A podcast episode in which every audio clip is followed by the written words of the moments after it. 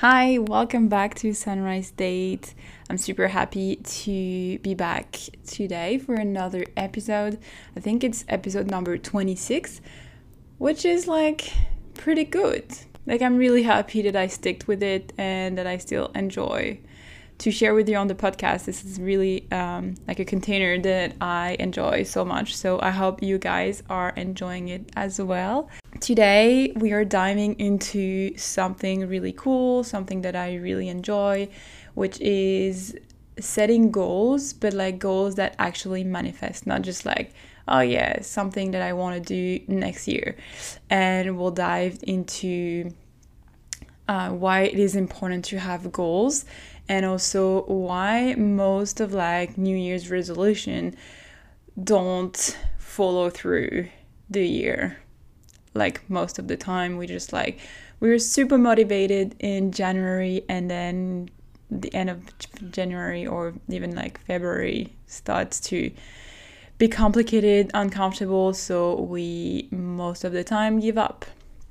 So we'll dive into that why why all of that and like how to do how to manifest your goals. Like if you have something that you really want to how to make it happen. So it's a subject that i'm really passionate about and i've been studying law of attraction and manifestation for years now. So i am really excited for this so if you're new here welcome to sunrise date don't forget to subscribe to the podcast and give it a five star rating to help me reach more people. It's really helping. So, thank you so much for all of you who already did it and to leave a review if you feel like it. My name is Ori. I am a self love and relationship coach. I help women to feel good about themselves, to love and accept themselves in order to find love or to strengthen their current relationship. I also help women who are going through a breakup to reconnect with themselves and free themselves from all limitations and blocks so that their next relationship can be a healthy and loving one. I am currently taking on new clients who are willing to do this three month work with me in my one to one container starting January 2023. We have one call a week, and then you have access to me on WhatsApp in between. I use NLP, which is neuro linguistic programming. I use coaching and hypnosis and EFT, which is emotional freedom technique. And I will help you be clear on what you want, remove layers of blockages, and break out of your patterns and free yourself from limiting beliefs so that you can live a fulfilling and passionate life and relationship. So you will find the link to book a sales calls with me in the podcast notes.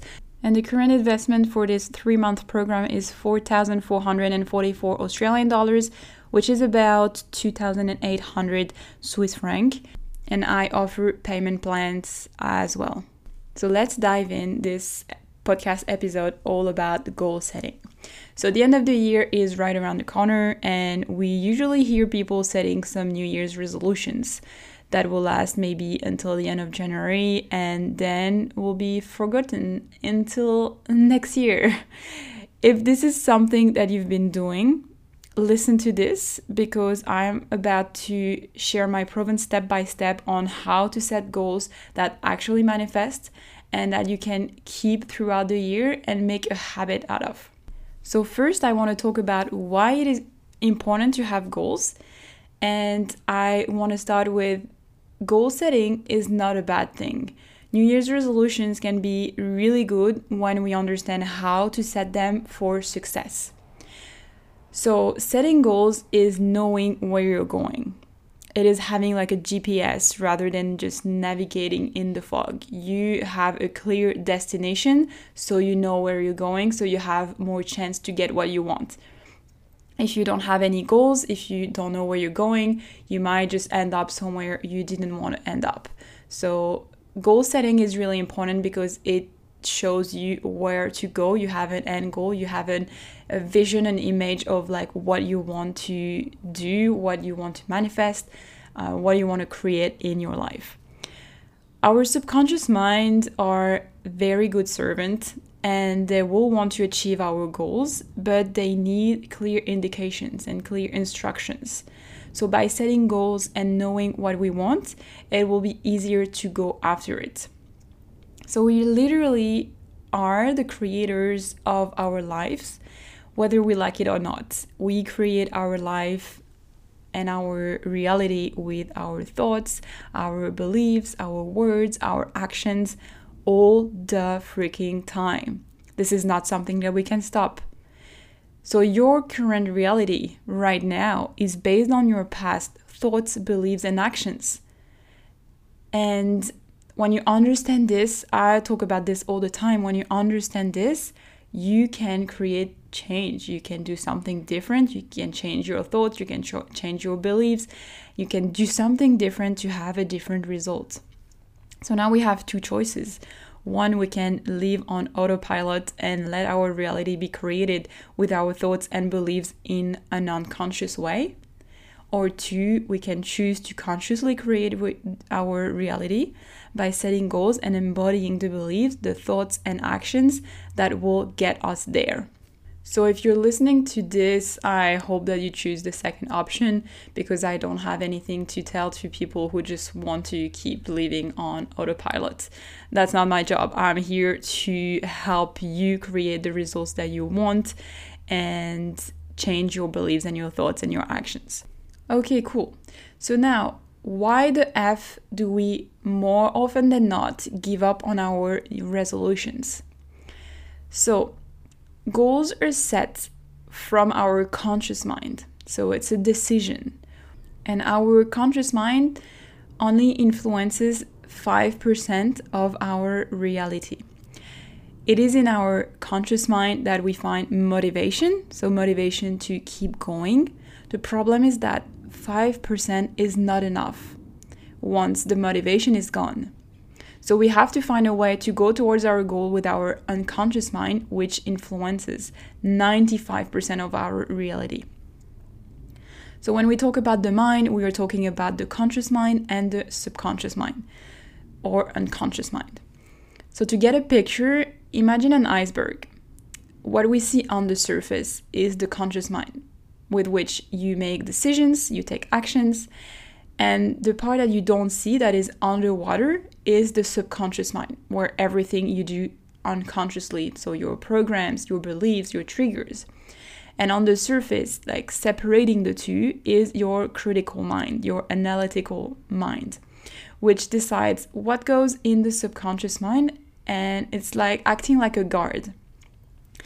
It is in charge of maintaining your perception of reality based on the beliefs that are already in your subconscious mind. This is why it's important to learn to bypass this critical mind to reprogram our subconscious mind. And your subconscious mind is created when you're a kid between the age of 0 to 7 years old. So all the beliefs and programs that are in there is something that you learned from your parents, from your grandparents, from the people that were around you when you were a kid. Okay? So, the reason why change is difficult, which means keeping up with our resolutions because we are trying to change something in our lives that have a different result, is because our critical mind works to resist change in order to maintain homeostasis in our mind. Human beings like habits. We are a creature of habits. This is a well known fact we have between 60 and 70,000 thoughts a day. This is a lot. And 90% of these thoughts are exactly the same as the day before. We live a large part of our life on automatic. And this is because thinking the same thoughts leads us to make the same choices, making the same choices leads us to have the same behaviors and do the same actions, which creates the same experiences, which lead us to produce the same emotions, and these same emotions produce the same thoughts, and so on and so on. So we continue day after day to create the same reality as yesterday just by thinking.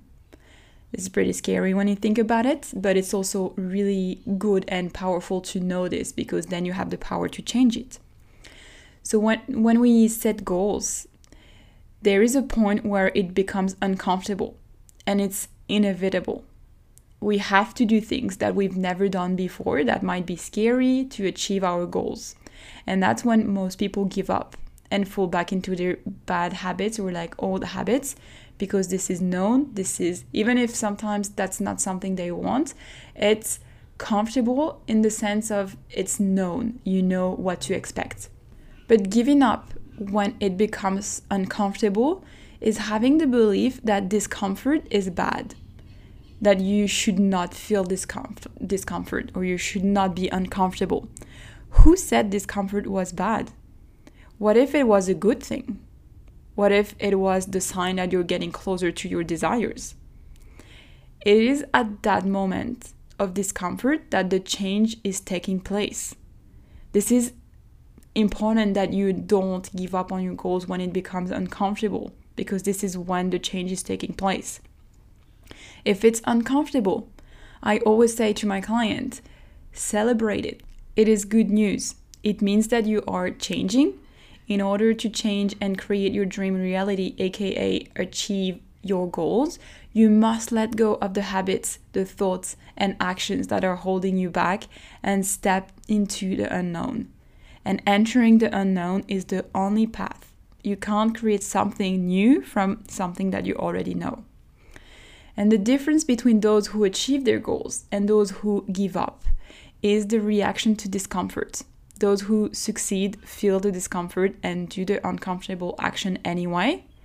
And those who fail turn back when they feel discomfort. They think, I'm uncomfortable, this is bad, I'm just going back to what I felt before because this is something that I know. So, if your goals are important to you, you will easily find the strength to embrace discomfort. And now that you heard that, hear it again discomfort is not a bad thing. Discomfort is just you moving from where you're now to where you want to go. This is not something that you need to avoid.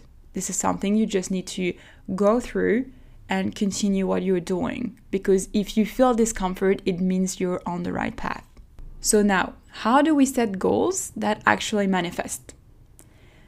So, I'm going to give you a few steps that I usually give my clients to actually manifest your goals or your New Year's resolution or whatever it is that you want to attract in your life. So, the first step is to be really clear about what you want. As I said at the beginning, you need a specific destination if you want your GPS to take you where you want to go. If you get in your car and you want to go to the beach, but you're not specific and you're driving without really knowing where you're going, you might end up in the mountains. So, what exactly do you want? the end goal, what does it look like? So just be specific about what you want. Um, I will give examples just at the end of the podcast as well. So focus on how you want to feel is the second step. We agree that if you want, for example, like a new car or a new apartment or to meet the love of your life, it's not the thing that you want. It's the feelings, the emotions that this thing make us feel when it's important. Okay, so how do you want to feel when you get the result that you want? So instead of saying in 2023, I want to meet the love of my life, for example, ask yourself how you want to feel when you are with this person. So, for example, you would write down in 2023, I meet a person that when I'm with them, it changes my perspective on love and security, a relationship that makes me feel loved, safe, and respected. If you focus only on the goal without the emotions, you are going to awake your critical mind, your ego. And they're going to be like, How are you going to do that, huh? You've never done that before. Whereas if you set a goal with your heart, focusing on the emotions that you want to feel, in this case, the ego is silenced because this is something coming from your heart. So, this is the big um, difference here is like setting goals from your heart instead of just from your mind. So, really deep dive into the emotions that you want to feel when you get the end results and embody these emotions right now.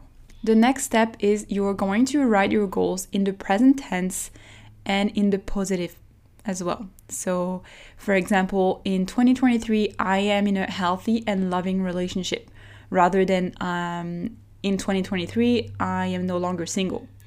The subconscious mind does not understand negation, and by saying by 2023 I am no longer single, you will just attract more singleness. I don't know if singleness is a word, but you get my point. So it's important to focus on what you want and not on what you don't want or no longer want. Okay.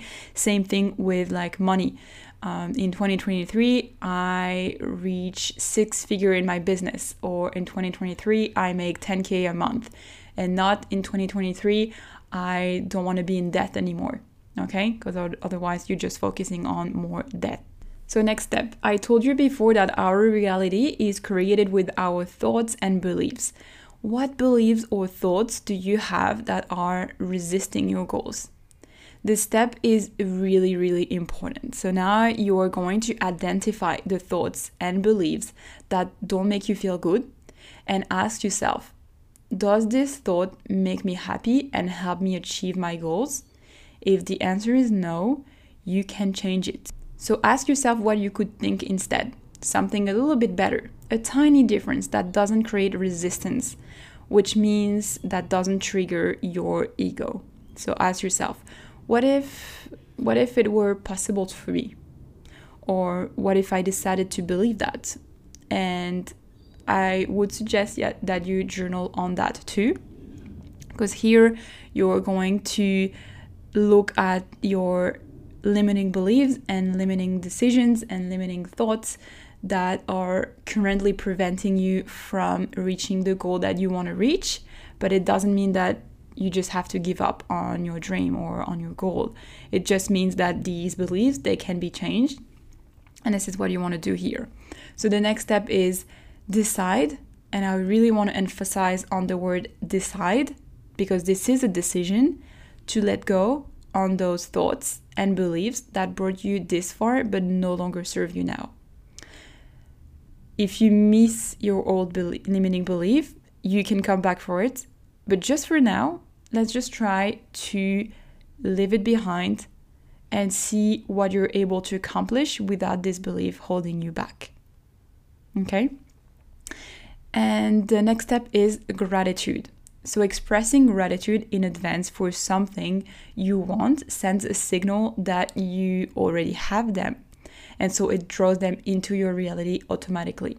Okay, so gratitude is like a really, really good way to get what you want because we usually are grateful for things when we get them. And to be grateful in advance literally sends, sends a signal to your brain that you already have that thing. And so then your subconscious mind is just like working for you to get that goal. So the last step is going to embody the version of yourself that has already achieved the goal in order to create change, you must think differently, like we said before. So, how does the version of you that has already achieved the goal that you set think? What does she do? What does she believe about herself? So, get clear on all of that and then embody it most of the time. Like, whenever you can, whenever you get a chance, just embody that version of yourself and just expect for your goal to manifest. So, remember all these steps when you set your goals for 2023. And please remember to not give up when it gets uncomfortable. Remember that discomfort is part of the process. It's you moving from your current reality to your desired reality. It creates a change in your identity and it can be definitely uncomfortable for a time, but it's not permanent. It's not going to be uncomfortable forever. So ask yourself what is discomfort was a good thing? All right. To finish this episode, I'm going to share an example of a New Year's resolution that we see all the time, which is I want to work out more. So I'm going to take this goal through all the steps so you can see exactly what I mean. So, first, we want to be clear about what we want. So, do you want to move more? Do you want to be in shape? Do you want to lose or gain weight? So, getting clear on like why do you want to work out more? Why is it important for you to get into a fitness routine next year? When you get that, it's already way more easy to get things done and to move forward with this resolution. If it's just because everybody does it and you think this is the good thing to do, it's not going to work out and you're probably going to give up on it by the end of January. So then focus on how you want to feel when you reach your goal. So, first uh, of all, you need to get a clear picture of your end goal, right?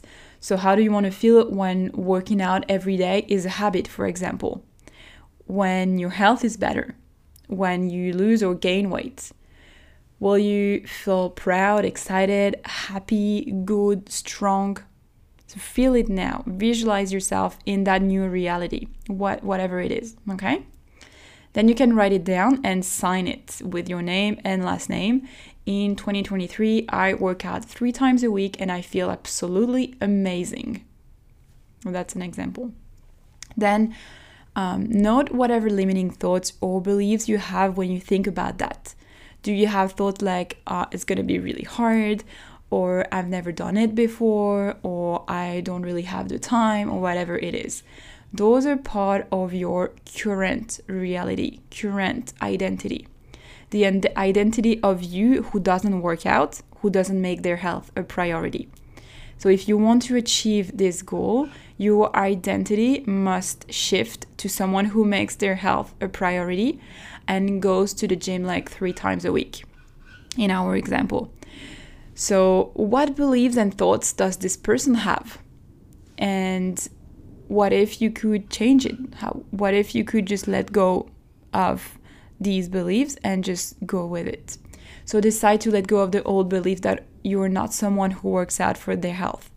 Discuss with your coach or therapist for some help on that if needed this is something that I do with my clients. This is the part like I'm gonna help you with all the steps, getting clear on what you want, uh, feeling the emotions, and um, and really going into erasing these limiting beliefs and thoughts. So if you have someone that you can discuss that and have some help, that's great. If you need someone, just reach out to me then you will embody this new version of yourself as much as possible. So just decide to act, think, and talk like them from now on. So the shift starts happening when it gets uncomfortable. It means that the old identity is dying and you are entering the new one. So keep going until it feels natural.